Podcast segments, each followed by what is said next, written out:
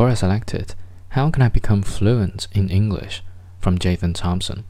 If you want to be able to hear and understand English that is spoken quickly and be able to respond quickly, then I would say the best way is try the parrot and overshadow method.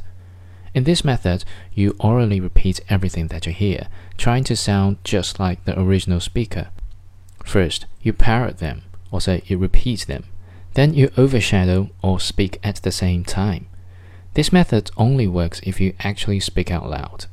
Parroting is best used with authentic English material or materials created by actual native speakers with an audio component and subtitles or a script included.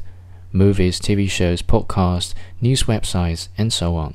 As long as it has audio and subtitle or script and is not so long, you can use it. This is how it works. First, choose your material. It shouldn't be too long maximum of 500 words. Second, close your eyes and just listen to the audio, trying to understand as much as possible. Third, then read the subtitles or scripts, find out words and phrases you don't know, look them up in a dictionary, and take note of them.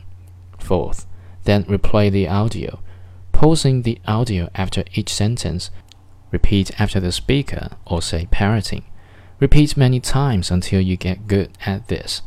Fifth, repeat the audio one last time, this time speaking at the same time as the speaker, or say overshadowing. This may be tough, so you can repeat this if you need to. Sixth, review the learned words one last time.